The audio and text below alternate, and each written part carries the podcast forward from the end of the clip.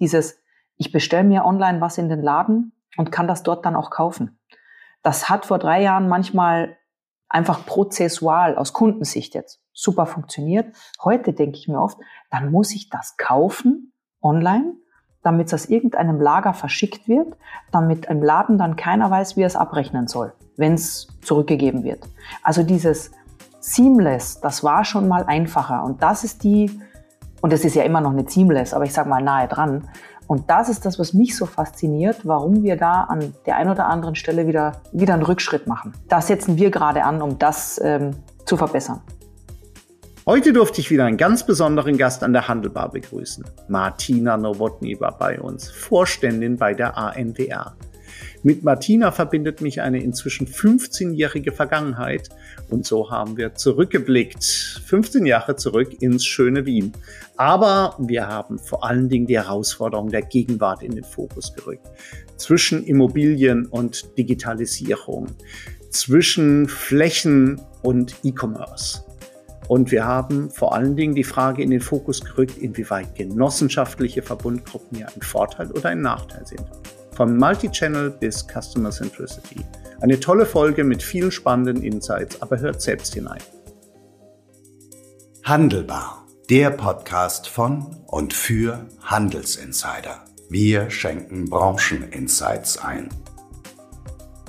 Hallo und herzlich willkommen zur Handelbar. Schön, dass ihr wieder dabei seid und auch heute mit einem ganz besonderen Gast, den ich ganz, ganz herzlich äh, begrüßen darf. Martina Nowotny ist zugeschaltet, Vorständin bei der ANWR. Hallo Martina, grüße dich. Hallo Kai, das ist doch mal eine Begrüßung, die mir sehr ja. gut gefällt. Herzlichen Dank. Ich freue mich auch.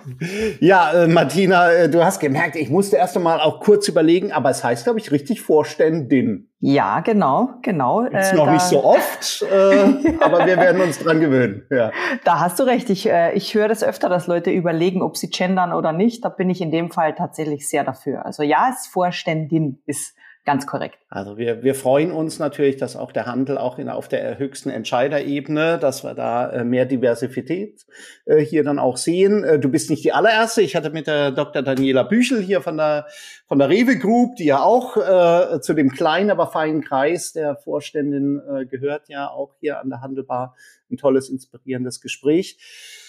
Aber du hast äh, eine ganz tolle Karriere hingelegt und deswegen äh, hören wir dir jetzt auch mal ganz aufmerksam äh, zu von deinen äh, verschiedenen Stationen. Was sollte man über dich äh, wissen? Was hat dich hingebracht äh, hin zur Vorständin der ANWR? Äh, was für uns spannend ist, bevor wir dann in die vielen interessanten Themen dann auch einsteigen. Ähm, sehr gern. Also danke erstmal für, den, für das tolle Intro. Also da hat, du hast die Latte ja jetzt schon ordentlich hochgelegt. ähm, ich glaube, was ganz lustig ist zu wissen, dass wir beide uns ja jetzt auch schon 15 Jahre kennen. Ähm, und zwar, ich glaube, das erste Mal getroffen haben wir uns, da war ich für BIPA tätig, richtig? Richtig, in Wien. Genau. Und für alle, die BIPA nicht kennen, das ist ähm, ein in Österreich befindlicher Drogeriefachhändler, ähm, und da habe ich quasi meine Karriere vor 15 Jahren gestartet und habe dort damals unter anderem den E-Commerce-Bereich für Bipa aufbauen dürfen. Und Bipa gehört zur ähm, Rewe International AG und das ist ein Teil der Rewe Gruppe. Also da ist der Connex ist, äh, die einzige Handelsunternehmung in der Gruppe, die im Non-Food-Bereich tätig ist ähm, für alle, die sich jetzt äh, dem Handel zuträglich sofort sagen, naja, aber wie, wie E-Commerce? Hm, hm, hm. Ähm, das ist eben ein Drogeriefachhändler. Und dort war es unter anderem meine Aufgabe, den E-Commerce aufzubauen. Und da haben wir uns damals schon sehr oft unterhalten über die Herausforderungen. Ähm, und jetzt 15 Jahre später sind die Gespräche noch genauso gut, genauso lustig. Und wir schauen uns ja öfter mal an und denken uns, komisch. Manche Themen sind noch genauso wie vor 15 Jahren, leider oder Gott sei Dank. Und manche sind natürlich, äh, hat sich die Welt komplett verändert. Ja, also äh, super spannend in der Tat. Ähm, also äh, wenn ich dazu zurückdenke, ich glaube tatsächlich, es war damals in, in Wien, dass wir uns da kenn, äh, kennengelernt haben. Ähm, und über manche Themen, auch damals war schon das Stichwort, wir haben es bestimmt auch schon Omnichannel genannt oder zumindestens Cross-Channel. Äh, Multi, ich glaube, damals waren, wir noch, noch bei Multichannel, Multi ja, ja. Im, im, Rückspiegel äh, äh betrachtet. Genau. Ähm, aber äh, grundsätzlich unterhalten wir uns, du warst ja auch letztens bei uns im äh, Roundtable hier, hier mit dabei, ähm, unterhalten wir uns ja immer noch über sehr, sehr ähnliche äh, Themen. Werden wir gleich drauf eingehen. Aber du gestartet bei, bei Biber, da war ja die Vorstände noch weit weg. Äh, du warst äh, ja. aber mit einem spannenden Thema unterwegs, Total. was, glaube ich, dir dann auch äh, wirklich, was auch dein Ehrgeiz entfacht hat, äh, hier sich da ähm, entsprechend durchzusetzen. Weil Biber, das kann man, glaube ich, schon so sagen, war ja so ein bisschen was so, ähm, sagen wir mal so die Innovationsschmiede vielleicht auch für, für, für Rewe damals. Also ihr habt ja dann auch Sachen ausprobiert, die so in der großen Rewe Group, glaube ich, an anderer Stelle so gar nicht möglich waren. Ne? Genau, vollkommen richtig. Also du hast recht, ich war damals natürlich von der Vorständin noch sehr weit entfernt. Ähm, da war ich Anfang Mitte 20 und konnte eben mit schmalen Budgets, aber doch sehr viel Freiheit, vieles ausprobieren. Also da bin ich auch sehr dankbar dafür und du hast recht, mein Ehrgeiz ist da total entfacht worden, unter anderem auch durch meine damaligen Vorgesetzten, die immer gesagt haben, ja, E-Commerce kann man nicht profitabel machen, äh, man nimmt dem stationären Handel den Umsatz weg, das wird nicht unterstützt. Also so diese Negativmotivation, die ja in einem gewissen Punkt im Leben auch immer funktioniert. Ähm, und das Gute ist, dass wir eben sehr viel ausprobieren konnten und das am Ende auch geklappt hat. Also ähm, ich habe damals mit einer One-Woman-Show begonnen, habe dann relativ schnell ein kleines Team bekommen und konnte wirklich vom Shop-System bis hin zur Einzelkommissionierung in der Logistik bis hin zu den ganzen Prozessen in SAP, äh, Artikelanlage, Retourenmanagement, also alles, was halt so, ich sage jetzt mal im 360 Grad E-Commerce Vollkostenthema dazugehört, konnte ich eben ausprobieren und aufsetzen. Und das hat eben geklappt. Äh, was heißt geklappt? Also wir waren äh, Break-Even nach, ich glaube, ein bisschen mehr als drei Jahren. Und Break-Even, da werde ich heute auch oft gefragt, ja, also also wie wir, ja, da habt ihr euch sicher schön gerechnet. Und da sage ich immer, nein, dein damaliger Vorgesetzter war der CFO. Der stand dem Ganzen so kritisch gegenüber, dass ich fast behaupten würde, der hat mir sicherlich noch ein bisschen was draufgerechnet. Einfach nur, um die Latte noch ein bisschen höher zu legen. Also äh, das war tatsächlich äh, Break-Even in der Vollkostenrechnung. Und zu dem Zeitpunkt hat es sich dann so ergeben, dass ich wirklich auch zur richtigen Zeit am richtigen Ort war, möchte ich heute fast sagen und sehr viele Angebote bekam, das in der einen oder anderen Form zu wiederholen. Da hat es dann so richtig angefangen, alle wollen E-Commerce machen, keiner weiß aber genau, wie es geht. Und dann gab es immer die Riesen, ähm, dann gab es die Pure Player, die langsam kamen und dann wusste jeder irgendwie, ja, ich glaube, wir müssen mal was machen.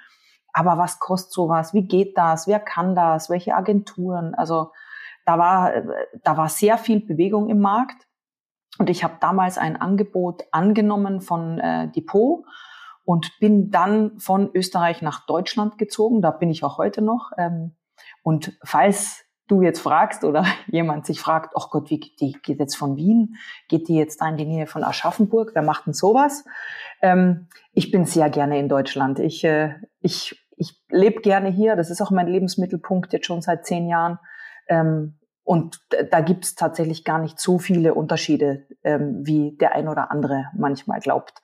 Ähm, bin dann eben umgezogen, habe erstmal eigentlich dieselbe Herausforderung gehabt oder die gleiche besser gesagt. Also so wirklich, bau mal E-Commerce auf, schau mal, dass das profitabel wird und dann schauen wir weiter.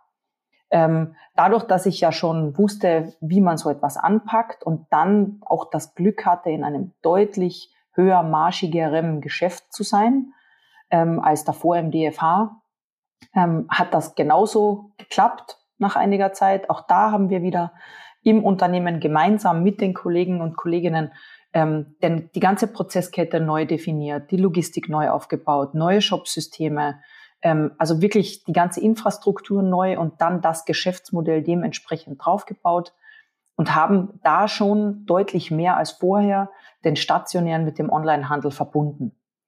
Ähm, das ging nicht zuletzt über Marketing, weil natürlich, ich sage mal, im Non-Food-Bereich Storytelling ähm, immer schon wichtig war. Das ist nicht erst seit Online so. Aber natürlich durch die Online-Medien das Ganze etwas, ich sage mal, an Fahrt aufgenommen hat. Und Content is King ist ja einer der Sätze, der immer schon gilt. Und da konnten wir natürlich über Marketing und Storytelling die Kanäle sehr gut verbinden und wirklich kundenspezifisch agieren. Also das Wort Customer Journey haben wir wirklich gestresst bis zum geht nicht mehr. Aber auch das hat ähm, tatsächlich ganz gut geklappt. Und ich habe dann ähm, weil es eben gut geklappt hat, den stationären Handel in der Verantwortung mit dazu übernommen. Das war 2016, wenn ich mich recht erinnere. Und ähm, war dann so eineinhalb Jahre quasi Gesamtvertriebsleitung hieß das damals, habe aber das digitale Thema immer behalten und bin dann 2018 in die Geschäftsführung bei Depot gekommen und habe dann verantwortet auch wieder das ganze digitale Business, ähm, den stationären Handel in äh, Deutschland, Österreich und der Schweiz, das ganze Thema B2B zum Schluss, dann auch noch ähm, Logistik und Supply Chain Management, Marketing, also wirklich ähm, alles, was jetzt nicht Finanzen, pure IT oder Kreation war, war dann am Ende irgendwann bei mir. Und ähm, ich sage immer, was man da lernt, ist etwas, das lernt man nicht aus Büchern. Ähm, wenn man die Verantwortungsbereiche aufgeteilt hat, dann kann man ja immer irgendwann sagen, ja, der Kollege oder die Kollegin muss das eine oder das andere erledigen. Wenn man aber alles in, oder nicht alles, sehr vieles in diesem Prozess, in dem End-to-End-Prozess in der Verantwortung hat, dann dreht man sich nicht mehr so einfach um und gibt jemand anderem die Schuld, sondern dann lernt man wirklich, ups, also das äh, macht das jetzt aus. Wenn ich vorne an dem Rad drehe, dann kommt hinten das raus. Das lernt man sehr gut. Ähm, ich weiß gar nicht, wie wir es hier mit der Wortwahl haben, ich, äh, ob ich jetzt äh, Shit in, Shit out sagen darf oder ob du es dann rausschneidest. Weil ich glaube, ich glaube, alle, die im Handel arbeiten, wissen äh, sehr wohl, was damit gemeint ist und das lernt man dort natürlich ähm, außerordentlich gut, dann, wenn man das alles mal verantwortet. Und das ist aber etwas, das mir bis heute sehr geholfen hat, ähm, wirklich zu wissen und auch am eigenen Leib erlebt zu haben, was bedeutet es denn, wenn man Entscheidungen trifft. Das klingt jetzt so wie, ich weiß nicht, äh, Management für Dummies Band 1. Aber es ist tatsächlich so, hat man es mal gemacht und hat man mal zehn falsche Entscheidungen getroffen, deren Konsequenz man auch selber ausbaden muss, dann geht man in Zukunft mit Themen einfach anders um. Das ist wirklich Learning by Doing. Und das ist etwas, das ich vom digitalen Bereich in den stationären mitgenommen habe. Dieses etwas schneller agieren, aus Fehlern lernen, tatsächlich Leute auch auf den Weg mitnehmen und ganzheitlich denken. Weil ich bin nicht nur bei Depot, dann auch später bei C&A und auch jetzt bei der ANBR, werde ich immer wieder gefragt, ja, was ist denn Omnichannel? Oder wie definierst du das denn? Wo siehst du denn den stationären Handel und den Onlinehandel? Ähm, und für mich ist immer klar gewesen, und das habe ich eben sehr früh gelernt, der Kunde, die Kundin muss im Zentrum unseres Handelns und unseres Denkens stehen. Und das kann man nur schaffen, wenn man diese Silos in Unternehmen halt auch Stück für Stück aufbricht. Und auch das hat jeder, der jetzt zuhört, schon hundertmal gehört. Auf tausend Konferenzen werden die Silos niedergerissen und jeder weiß, wie es geht. Aber das ist halt am Ende das Problem. Die Konsequenz daraus bedeutet nämlich, dass wir am Ende alle ein bisschen mehr arbeiten müssen, ums Gleiche zu verdienen. Ähm, und das ist etwas, das keiner so genau aussprechen möchte, oder es vielleicht auch nicht wahrhaben will. Aber so ist es. Omnichannel ist nicht nur fancy, wir sind jetzt die digitalen Supertypen mit den Hornbrillen, sondern ähm, es ist tatsächlich, alle müssen eigentlich ein bisschen mehr lernen und über den Tellerrand schauen und auch ein, zwei Handgriffe mehr tun, um am Ende denselben Kunden mit demselben Budget zu erreichen. Ja, ich wollte eben, ich musste wirklich äh, schmunzeln, weil ich dachte an die vielen Konferenzen und vielleicht geht's ja auch so, wir durch dieses äh, Thema Omnichannel wissen wir jetzt überhaupt erst, wie Silos aussehen in, in Realität, weil die, die haben wir ja wirklich in jedem Vortrag gesehen aus dem Agrarbereich, die riesengroßen äh, äh, Tanks und in der Tat über diese Themen reden wir jetzt auch schon äh, sehr lange und äh, wir eiern vielleicht auch ein bisschen um diese Weisheit rum, aber das werden wir gleich ja noch weiter vertiefen. So klar, wie du es ja auch gesagt hast, dass man für das, äh, für das gleiche Geld einfach mehr machen muss und das ist ja auch eben die große Schwierigkeit für den Handel, wenn wir uns insgesamt Margenentwicklungen äh, hier anschauen. Aber bevor wir in die, äh, wir hüpfen ja schon voll in die Themen äh, hier rein, wie ich es nicht anders erwartet habe. Danach äh, warst du ja, glaube ich, auch, das passt ja dann auch wieder zu dem, was du gesagt hast, bei ähm, C&A, Gesamtverantwortung genau. äh, für Deutschland, auch da online genau. stationär. Country genau, Managerin also, heißt es dann, glaube ich, oder ähm, ja, heißt es heißt entweder es heißt entweder Head of Market oder CEO for Germany oder wie auch immer. Ähm, es ist so, dass in, ähm, in sehr vielen Ländern gibt es C und A, ähm, zum Teil auch sehr erfolgreich. ähm, ist natürlich trotzdem durch die Nähe ähm, zu den Niederlanden, wo C&A herkommt, sehr Deutschland geprägt. Deutschland ist dort nach wie vor der wichtigste Markt, auch der herausforderndste, ähm, weil natürlich seit zehn Jahren die Kaufkraft zurückgeht und auch Fashion ja jetzt nicht unbedingt den leichtesten oder den besten Stand hat oder die leichteste Entwicklung hat, sagen wir es mal so, ähm, ist ähm, relativ groß, ähm, mit sehr vielen Filialen, sehr vielen Menschen und einer sehr Herausforderung, oder ich sage mal einer großen Herausforderung, was die Marke, die Positionierung und die Akzeptanz der Marke C&A vor allem am deutschsprachigen Markt angeht. Und meine Aufgabe war es dort, neben dem Thema ähm, mit den europäischen Kolleginnen und Kollegen die Digitalisierung voranzutreiben, mit meinem Background im für C&A wichtigsten Markt in der Vollverantwortung, natürlich auch tatsächlich äh, die Marke und die Standorte, die Menschen vor Ort ähm, weiterzuentwickeln und den deutschen Markt tatsächlich wieder zu stabilisieren. Als ich begonnen habe, hat C&A ähm, und man kann es im Bundesanzeiger ja auch nachlesen, Verluste geschrieben in Deutschland. Da sind wir ja äh, zur Veröffentlichung verpflichtet. Und ähm, da kann ich sagen, das hat tatsächlich gemeinsam eben auch mit den europäischen Kolleginnen und Kollegen dazu geführt, dass eben zu dem Zeitpunkt, an dem ich dann auch ausgestiegen bin, wir das Unternehmen auf Deutschland-Ebene wieder profitabel bekommen haben auf EBIT-Ebene. Das heißt, zusammengefasst, Digitalisierung starten und professionalisieren in Richtung Omnichannel im wichtigsten Markt, gleichzeitig aber auch natürlich Deutschland als Deutschland wieder profitabel zu kriegen. Das war ein ganz klares Ziel. Kein Geld mehr verlieren in dem Markt und natürlich die Weiterentwicklung, was Personal, Teams, ähm, Standorte, also den klassischen stationären Handel angeht. Das waren so die drei größten Themen. Ja, bei C&A haben wir uns ein bisschen äh, aus den Augen äh, verloren. Ich erinnere mich noch, bei, bei Gries war ich ja auch mal schön, hast du mich eingeladen hier zu einem zu einem äh, Workshop. Hier haben wir ja auch äh, zusammen äh, äh was, was erarbeitet. Und dann habe ich mich ja sehr gefreut. Es ist jetzt so ein gutes halbes Jahr äh, äh her, ach, sieben Monate jetzt, wo wir, äh, wo wir, glaube ich, sprechen, oder Anfang, Anfang äh, Februar. Genau. Ähm, dass du dann eben aufgetaucht bist im Vorstand, äh, hier dann auch der, der ANWR, die wir ja äh, gut kennen als, als IFA Köln, die aber nicht jeder gut äh, äh, kennt. Äh, vielleicht noch ein paar Sätze zu dir. Wie kamst du dann äh, hier zu, zu dieser äh, Station und dann müssen wir natürlich über die ANDR kennen, die ja selbst bei, bei anderen Händlern vielleicht so ein bisschen unbekannt ist, wenn man so mal ein bisschen hin, hinter die äh, Kulissen dann auch schaut. Also ich bin, ich bin tatsächlich klassisch über eine Headhunter-Anfrage ähm, zur ANWR gekommen. Und ähm, die erste Frage war, ja, wir suchen, äh, wir suchen jemanden für einen Vorstand in einem quasi Konzern in einer Holding und hm, und dann war das noch so ein bisschen verdeckt. Und ich sag, ja, höre ich mir gerne mal an, klingt ja mal gut. Und die Inhalte haben auch gut geklungen und dann kam raus, ja, das ist halt eine Verbundgruppe. Dann dachte ich mir, ja, also warum nicht? Jetzt bin ich äh, von meiner Persönlichkeit her, würde ich sagen, nicht unbedingt der Verbundgruppentyp, je nachdem, was man sich darunter vorstellt.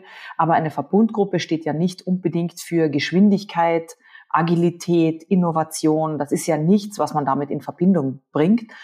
Und damit sind wir aber auch schon bei der Herausforderung, die mir sehr gefallen hat, weil ich unbedingt nach den letzten Stationen einen etwas anders gelagerten Job machen wollte und auch einen, der klar außerhalb meiner Komfortzone liegt. Und ich würde sagen, da bin ich gelandet und da bin ich auch sehr froh drum. Also ich freue mich wirklich hier zu sein die ANWR, um gleich das mal zu erklären, um ähm, die Zuhörerinnen und Zuhörer nicht auf die Folter zu spannen, ist eine Verbundgruppe für Schuhe, Sport und Lederwaren, hat neben vielen Gesellschaften, wie zum Beispiel auch die Sport 2000, ähm, auch zwei Banken im Portfolio, die die Zentralregulierung ähm, übernehmen, zum Teil natürlich auch noch andere Geschichten für eigene und für Fremdverbünde. Ähm, und wir versuchen uns innerhalb der Gruppe wirklich darauf zu fokussieren, unseren Händlern, das sind 5000 europaweit, die, ähm, die Mitglieder der ANWR sind, ähm, wirklich die Dienstleistung zu bieten, vollumfänglich, die es heute braucht, um als klein- und mittelständischer Händler durch diese stürmischen Zeiten zu kommen. Also man kann sich die ANWR also als klassische Holding vorstellen erstmal, die wirklich dafür Sorge trägt, ihre Händler, Mitglieder und Gesellschaften zu servicieren, sei es Finanzierungen, sei es Handelskonzepte, ist es Handelsmarketing, ist es das Thema E-Com, Digitalisierung, ähm, eine Plattform zu bieten, auf der Händler sich anbinden können, um dann eigen oder über uns, äh, über Amazon, über Schuhe.de, über andere Kanäle, Zalando und Co. zu verkaufen, andere Marktplätze. Gleichzeitig aber auch natürlich Innovation zu bieten. Ähm, was bedeutet Innovation? Wie sieht der Handel in Zukunft aus? Äh, wo können wir jetzt schon ansetzen, um einfach in zwei, drei, vier Jahren wirklich vorne mit dabei zu sein? Denn wenn man sich unsere Händlerschaft ansieht, dann sind da natürlich sehr viele Händlerinnen und Händler dabei, die klein- und mittelständisch unterwegs sind. Und jeder, der das kennt, weiß, da ist einfach nicht so viel Budget, nicht so viel Zeit und auch nicht so viel Fokus da neben dem Alltagsgeschäft, um sich wirklich mit super vielen Themen befassen zu können. Dafür hat man die Möglichkeit, eben einer Verbundgruppe beizutreten, die das dann für einen übernehmen kann, soll, darf, je nachdem, wie man das formulieren will. Und neben den Händlern haben wir natürlich viele Lieferanten. Das heißt, wir versuchen als ursprünglich mal klassische Einkaufsgenossenschaft ähm, natürlich auch im Stakeholder-Management unsere Lieferanten bestmöglich zu betreuen. Also man kann sich uns, um es wirklich einmal kurz zusammenzufassen, als Vermittler, als Mittler und als Servicestation für Händler und Lieferanten vorstellen. Und diese Händler und Lieferanten sind ja, wenn man so will, vielleicht auch gleichzeitig äh, deine, deine Chefs? Ja, genau. Also die Händler in jedem Fall, das ist der Kern einer Verbundgruppe, ja. dass man natürlich, ähm, dass äh, die Genossen natürlich darüber, also die, die Genossen und Genossinnen haben die Entscheidungsgewalt. Das ist der Kern der Verbundgruppe und das ist auch etwas, das für mich sehr spannend und sehr neu ist. Zumal wir ja eine europäische ähm, Genossenschaft sind. Das ist etwas, das hat mir total gut gefallen und war auch mit einer der Gründe, warum ich heute hier sitze, ähm, dass es nicht nur auf Deutschland oder auf den deutschsprachigen Raum bezogen ist, sondern wirklich branchenübergreifend. Also Schuhe, da kommen wir her, Sport kam dazu, Leder ist noch relativ klein, wir sind aber offen für vieles und haben dann natürlich auch neben Deutschland, Österreich und der Schweiz auch noch viele andere Länder im Portfolio. Und das ist etwas, das ich total spannend finde. Und meine Rolle hier bezieht sich, da wo ich, da schließt sich so ein bisschen der Kreis, bezieht sich vor allem auf das Thema Digitalisierung, also die ganze IT, das Thema E-Com, Datenmanagement, gerade in unserer Branche ein außerordentlich wichtiges Thema. Dadurch, dass ich ja die letzten zehn Jahre in vertikalisierten Unternehmen gearbeitet habe, habe ich mich mit den Teams vor Ort natürlich immer eigentlich selbst um die Daten gekümmert. Also Produktdaten, Bewegungsdaten, kennst du alles? Also alle Arten von Daten sind in vertikalisierten Unternehmen natürlich genauso wichtig, aber einfacher zu kriegen und zusammenzufassen. Und das ist hier natürlich, ich sage jetzt mal eine ganz andere Nummer, weil man auch da viele über die Branchen hinweg viele Stakeholder zusammenbringen muss, um erstmal die Datenqualität zu sichern und dann auch wirklich gute Daten in In-Time mit dem richtigen Purpose an Händlerinnen und Händler weiterzuleiten, also zur Verfügung zu stellen und dann natürlich auch irgendwann mal mit den Endkundendaten auch wieder Analysen machen zu können, die auch wieder anonymisiert den Händlerinnen und den Händlern auch helfen können.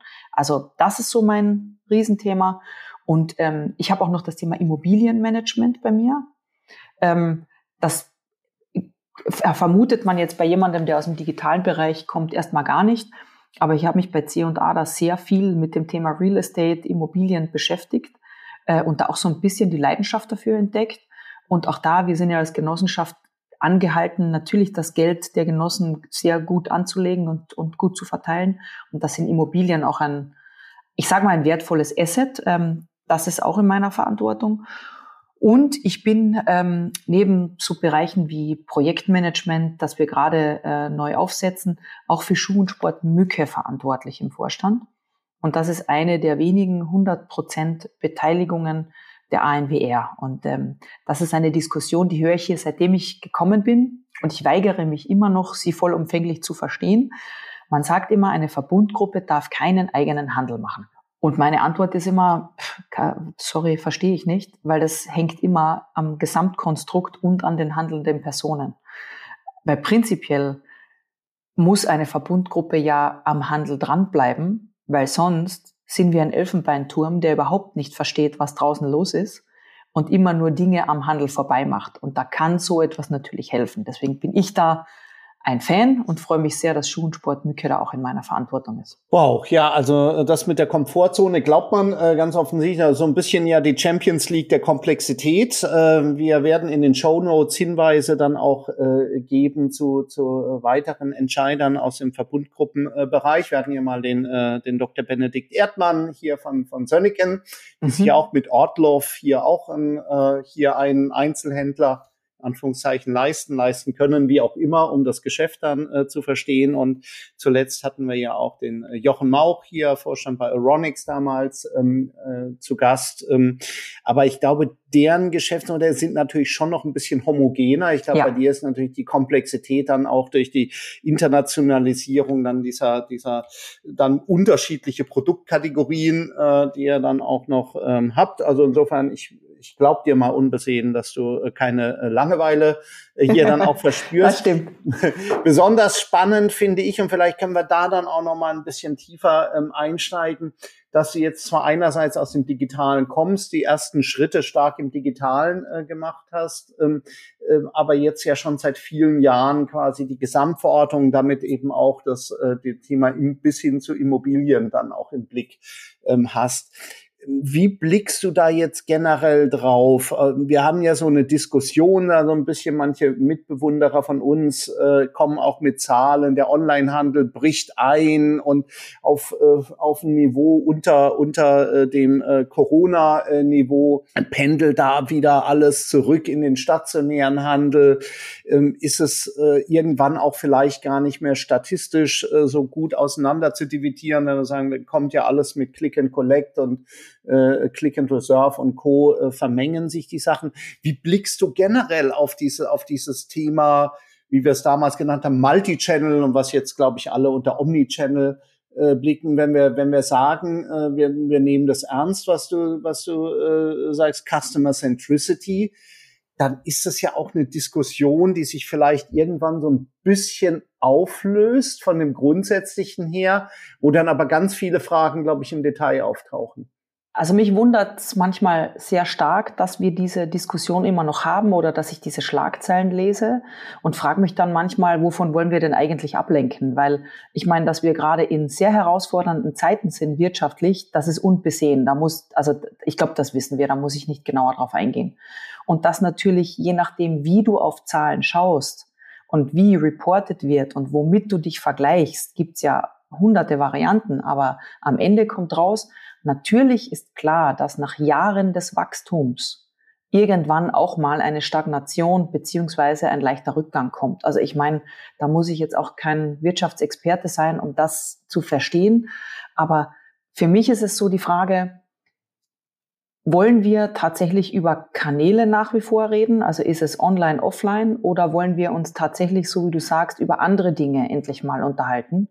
Also wie kommen wir denn jetzt endlich dahin? Und das versuchen wir ja gerade in der ANWR so zu lösen für unsere, für unsere Mitgliederinnen und Mitglieder. Wie kriegen wir das denn hin, dass man die Kanäle auf Kundenbasis so gut miteinander verknüpft, dass man aber auch nicht höhere Kosten hat? Also ich glaube, um deine Frage ganz konkret zu beantworten, dass es natürlich immer wieder einen Shift gibt zwischen Kanälen, das liegt einfach daran, dass durch die Corona-Phase natürlich alles durchgerüttelt wurde. Einerseits sind die Onliner nochmal ich, exponentiell gewachsen, der ein oder der andere. Dass es da natürlich wieder zu einem leichten Rückgang kommt, ist, war, glaube ich, abzusehen und ist auch klar. Ähm, und gleichzeitig tut es aber auch eben den Städten und den stationären Handel ganz gut, dass er sich wieder ein bisschen durchmischt. Und ich finde es, also das, das Einkaufen auf digitalen Kanälen die muss ja nicht immer E-Com sein, das wird genauso weitergehen wie prognostiziert. Es hat vielleicht jetzt, vielleicht dauert es ein bisschen länger, vielleicht geht es nicht ganz so flott, aber es wird genauso passieren. Und die Frage ist, wie können wir uns denn ähm, darauf einstellen und wie können wir unsere Kundinnen und Kunden, und da meine ich jetzt tatsächlich die Endkundinnen, also nicht unsere ANWR-Kunden, die Händler, sondern die Endkundinnen im besten Fall servicieren. Und es ist ja auch für die ANWR immer die Frage, wir müssen ja den Kunden unserer Kunden kennen. Andernfalls können wir den Service nicht bieten. Und deshalb glaube ich, dass sich das immer mehr zusammentun tun wird, und ich weiß nicht, ob es dir aufgefallen ist, mir fällt es immer wieder auf, dass viele Händler und Anbieter wieder ein paar Schritte zurückgehen. Also das, was vor drei Jahren völlig normal war, sei es jetzt Click and Collect und ich nenne jetzt mal nur die Basis. Also der eine oder andere wird jetzt die Augen verdrehen oder gähnen, aber dieses, ich bestelle mir online was in den Laden und kann das dort dann auch kaufen. Das hat vor drei Jahren manchmal einfach prozessual aus Kundensicht jetzt super funktioniert. Heute denke ich mir oft, dann muss ich das kaufen online, damit es aus irgendeinem Lager verschickt wird, damit im Laden dann keiner weiß, wie er es abrechnen soll, wenn es zurückgegeben wird. Also dieses Seamless, das war schon mal einfacher. Und das ist die, und das ist ja immer noch nicht Seamless, aber ich sage mal nahe dran. Und das ist das, was mich so fasziniert, warum wir da an der einen oder anderen Stelle wieder, wieder, den, wieder einen Rückschritt machen. Ähm, und das, also da würde, das setzen wir gerade an, um das ähm, zu verbessern. Liegt das vielleicht an der mangelnden Effizienz äh, von diesem, da sagt gut, in der, in der Not raus, wenn ich halt gar keine anderen Möglichkeiten habe hin zum Kunden, dann mache ich das dann, dann biege ich das halt dann irgendwie hin, aber am Ende des Tages ist dann doch die Komplexität, äh, äh, die mich dann erdrückt auf der, auf der Kostenseite. Gehen Händler deswegen aus deiner Sicht dann auch ein Stück weit, weil in der Tat, das ist auch meine äh, Beobachtung, äh, dass man bei einigen sieht, sie gehen halt wieder zurück. Ähm, Liegt es auch an den Kosten? Liegt es an der Effizienz? Also die Kosten sind natürlich im Handel immer ein Thema. Also je nachdem, in welcher, welcher Branche du bist, drückt das natürlich alles eins zu eins erstmal auf die Marge. Das ist klar. Deswegen, und ein, ich sage jetzt mal, richtige Händler, und sind wir ja alle oder kennen wir zumindest, die schauen natürlich drauf, dass jeder Euro, der nicht ausgegeben werden muss, wird natürlich auch eingespart. Das ist so. Ähm, ich glaube aber, dass wir da schon sehr kurz springen ähm, und uns da wirklich darauf, ich sag's mal anders jetzt, ähm, ich höre mal auf zu stottern, weil ich äh, im, im Kopf was formuliert habe, wo ich nochmal einen Schritt zurückgehen muss. Wenn Händlerinnen und Händler oder wenn wir als Gruppe für unsere Händlerinnen nicht jetzt investieren, dann wird der Kunde in einiger Zeit Dinge verlangen, die wir uns dann schon gar nicht mehr leisten können. Das heißt, die Entwicklung wird schneller gehen und teurer werden. Und bei manchen Dingen ist man gut beraten, nicht allzu lange zu warten weil es wird nun mal nur teurer. Und da sage ich jetzt nochmal, die, die gar nicht online gemacht haben und es dann während der Corona-Phase machen mussten, die haben gemerkt, wie teuer das sein kann, wenn die Nachfrage plötzlich so nach oben geht. Ähm, und das ist natürlich etwas, ähm, das wird auch weiterhin so bleiben. Also da äh, würde ich mich freuen, wenn, wenn man da einfach mehr oder die Diskussion vertiefen könnte. Ja, die Diskussion vertiefen ist ja immer besonders spannend, wenn es um die Zukunft geht. Da haben wir ja kein richtig oder falsch, sondern wir haben ja ein Einschätzungen und du versuchst ja sicherlich auch äh, äh, hier ähm, euer Unternehmen da so zu positionieren, dass er dann eben auch zukünftig auch im Handel, äh, auch wenn das Manchmal hat man ja von außen den Eindruck, es sind vor allen Dingen Banken mit, mit angeschlossenen Händlern dann auch, aber wenn ihr auch mit eurem Handelssegment dann ähm, gut, gut aufgestellter, zukunftsfähig aufgestellt äh, sein.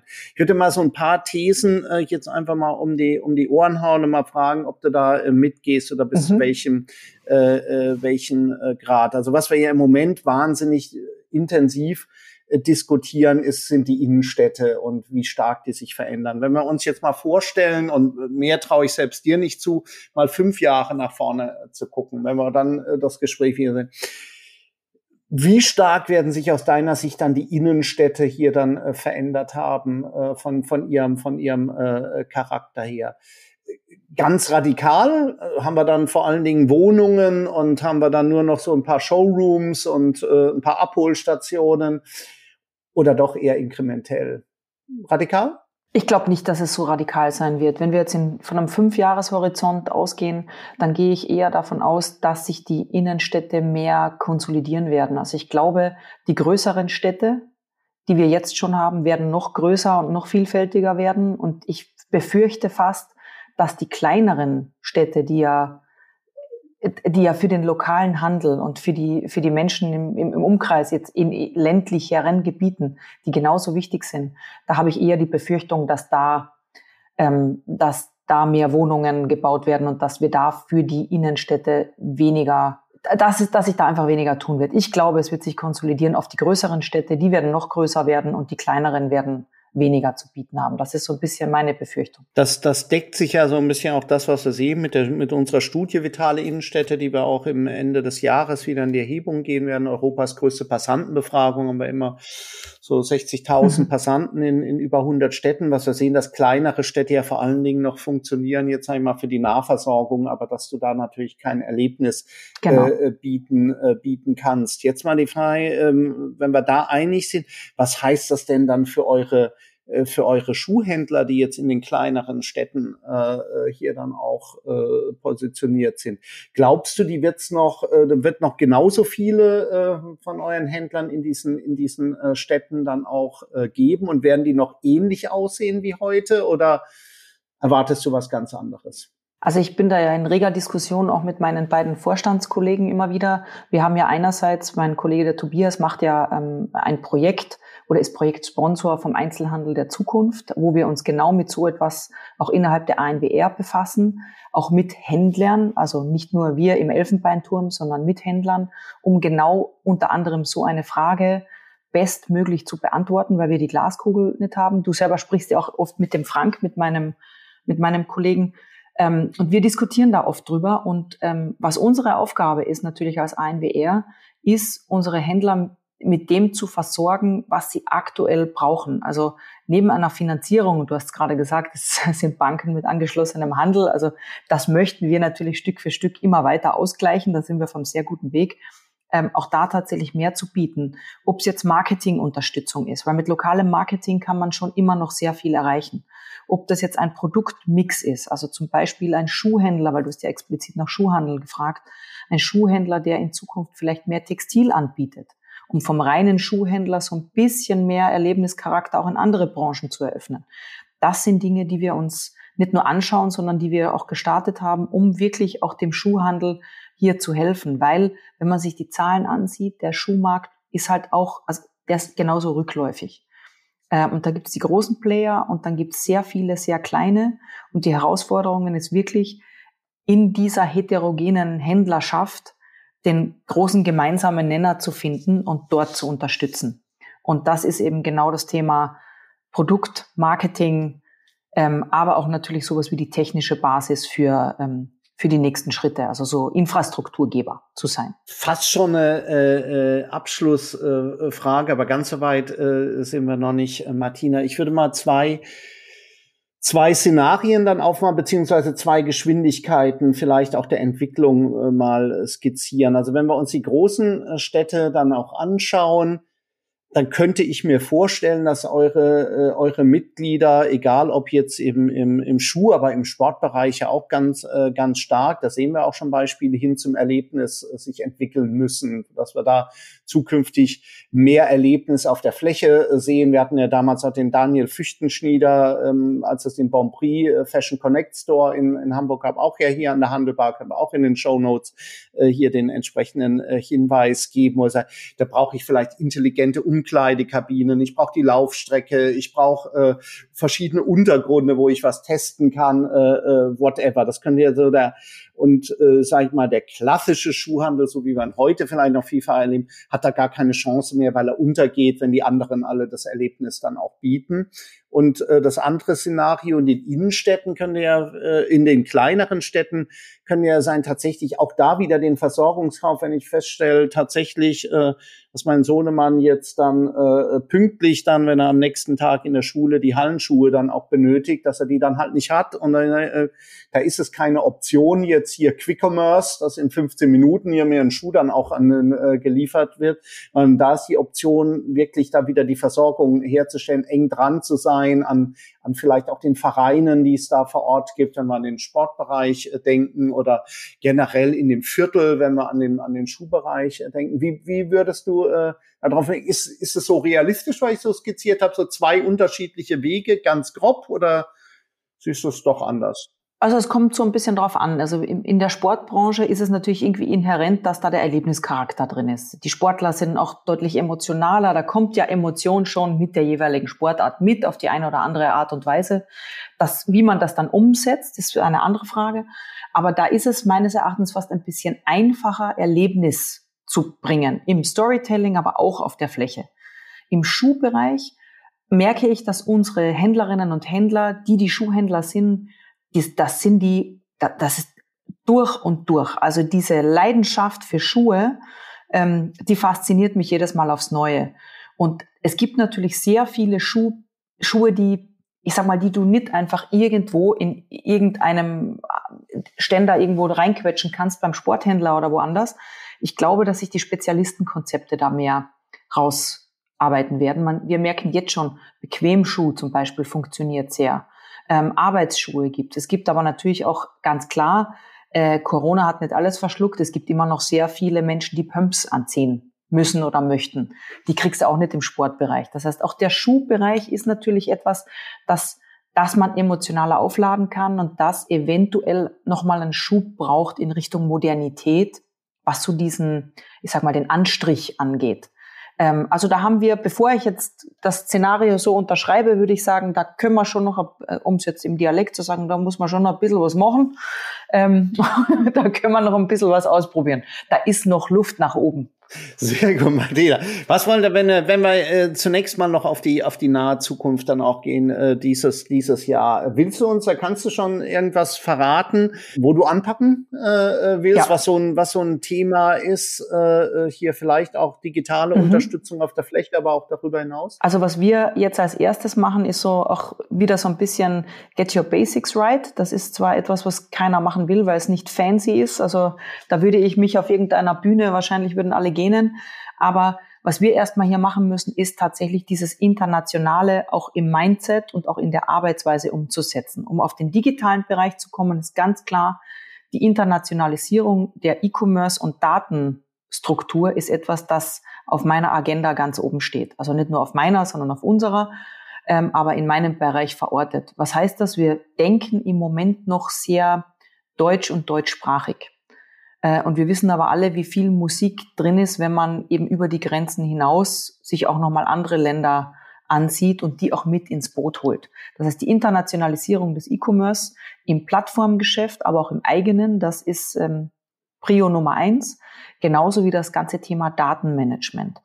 Und alle, die das hören und die in dem Bereich tätig sind, wissen, wie wichtig es ist, tatsächlich hier eine Branchenlösung nicht nur für Schuhe, sondern auch für, für andere Branchen gemeinsam aufzusetzen. Das heißt, das ist einerseits was inhaltlich ist, andererseits aber natürlich auch ähm, etwas, das wir politisch gemeinsam vorantreiben müssen. Also das sind so die zwei wirklich Big Points, wo wir uns gerne am Ende des Jahres nochmal äh, unterhalten und ich dir erzähle, wie gut das dann geklappt hat. Ja, da freue ich mich äh, tatsächlich auch, weil auch das sind natürlich äh, dicke Bretter, die äh, allein schon das Thema Datenmanagement hat ja schon dem einen oder anderen äh, zu grauen Haaren äh, hier dann auch verholfen, äh, dir dann hoffentlich äh, äh hoffentlich nicht. Aber zum Abschluss jetzt leider ja. schon äh, zum Abschluss eine schwierige Frage, aber wem, äh, wenn nicht dir, könnte ich die äh, stellen. Wir, ähm, du hast das ja selber auch in dem Roundtable hier erlebt und ich glaube, die Diskussion und auch mit, mit anderen aus Verbundgruppen sehen, zeigt ja, Stand jetzt ist so ein Verbundsystem ja in der digitalen Welt eher im Nachteil, dass wir, dass wir sagen, gut, äh, die anderen, die können das so klar mit einem, mit einem zentralen Online- und zentrales Filialsystem, das kann man gut miteinander verknüpfen, aber das ist unglaublich schwierig, regionale Selbstständige zusammenzubringen mit, mit, mit Online. Kann es sein, dass wenn wir in fünf Jahren ähm, hier diskutieren, dass es dann vielleicht sogar sich als Vorteil rausgestellt hat, weil wenn man doch so zwei zentrale Erfolgsfaktoren rausschauen, dann ist das das eine das Thema ähm, Algorithmen. Da glaube ich, äh, muss man zentral, du hast ja eben gerade den europäischen Fokus, da würde man ja den einzelnen Händler vor Ort völlig überfordern, mit dem Thema ihn alleine zu lassen. Algorithmen, aber auf der anderen Seite ist es doch vielleicht auch deiner, der zweite Faktor ist der Faktor Mensch und den kriege ich ja vielleicht wiederum in einem dezentralen System besser dann auch äh, hin zum Kunden dann auch äh, platziert. Ähm, wird so sein? Glaubst du, dass es, dass es auch eine Chance ist und dass sich vielleicht in fünf Jahren die Verbundgruppen, die sich ja äh, unisono doch, glaube ich, mit dem Thema insgesamt sehr schwer getan haben, Digitalisierung und ihre, ihre Verbundgruppenmitglieder ins digitale Zeitalter zu bringen, dass sie dann vielleicht sogar die Gewinner äh, sind?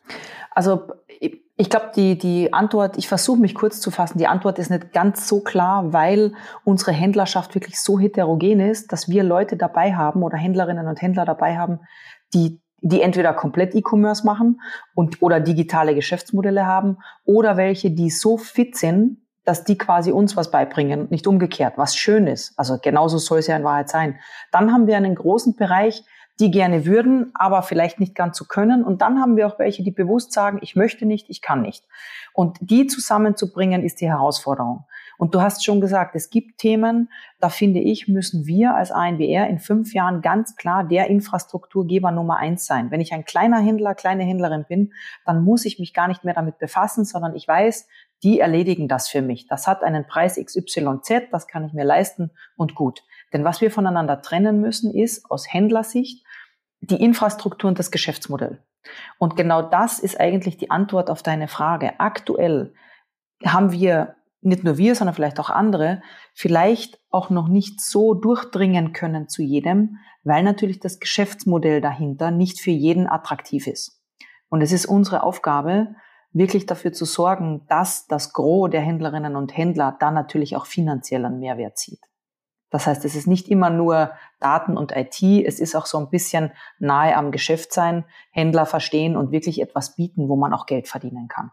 Und insofern ist es vielleicht wirklich ein Vorteil, zumindest für mich als Person, weil die Herausforderung sehr groß ist, das jetzt gemeinsam mit den Kolleginnen und Kollegen hier aufsetzen zu können. Und da freue ich mich drauf. Ich glaube, in fünf Jahren werden wir uns umdrehen oder nicht umdrehen, weil ich schaue ja immer nur nach vorne und nie zurück ähm, und tatsächlich sehr viel geleistet haben für kleinere und mittelständische Händler in dem Bereich. Das war ein fantastisches Schlusswort, äh, Martina. Vielen, äh, vielen Dank. Und äh, du hast natürlich ja ein bisschen äh, äh, hier dann auch äh, geflunkert. Wir haben ja auch ein bisschen zurückgeschaut. äh, ich glaube, das ist ja auch auch äh, richtig und wichtig, um dann äh, gewisse Entwicklungen auch richtig einschätzen äh, genau. zu können. Also vielen, vielen Dank, dass wir mit dir nach hinten, aber vor allen Dingen auch viel nach vorne äh, schauen äh, durften. War ein super spannendes äh, Gespräch. Viel Spaß gemacht. Dankeschön. Danke für deine Zeit. Danke für die Einladung. Ich freue mich aufs nächste Mal. Ich mich auch, Martina. Vielen Dank.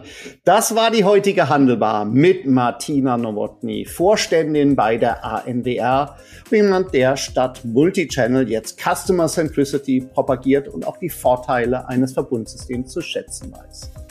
Vielen Dank für das super spannende Gespräch. Und auch in 14 Tagen begrüße ich wieder einen spannenden Gast hier an der Handelbar. Dann wird Professor Dr. Tobias Wollermann bei der Otto Group verantwortlich für Nachhaltigkeit äh, bei uns äh, zu Gast sein.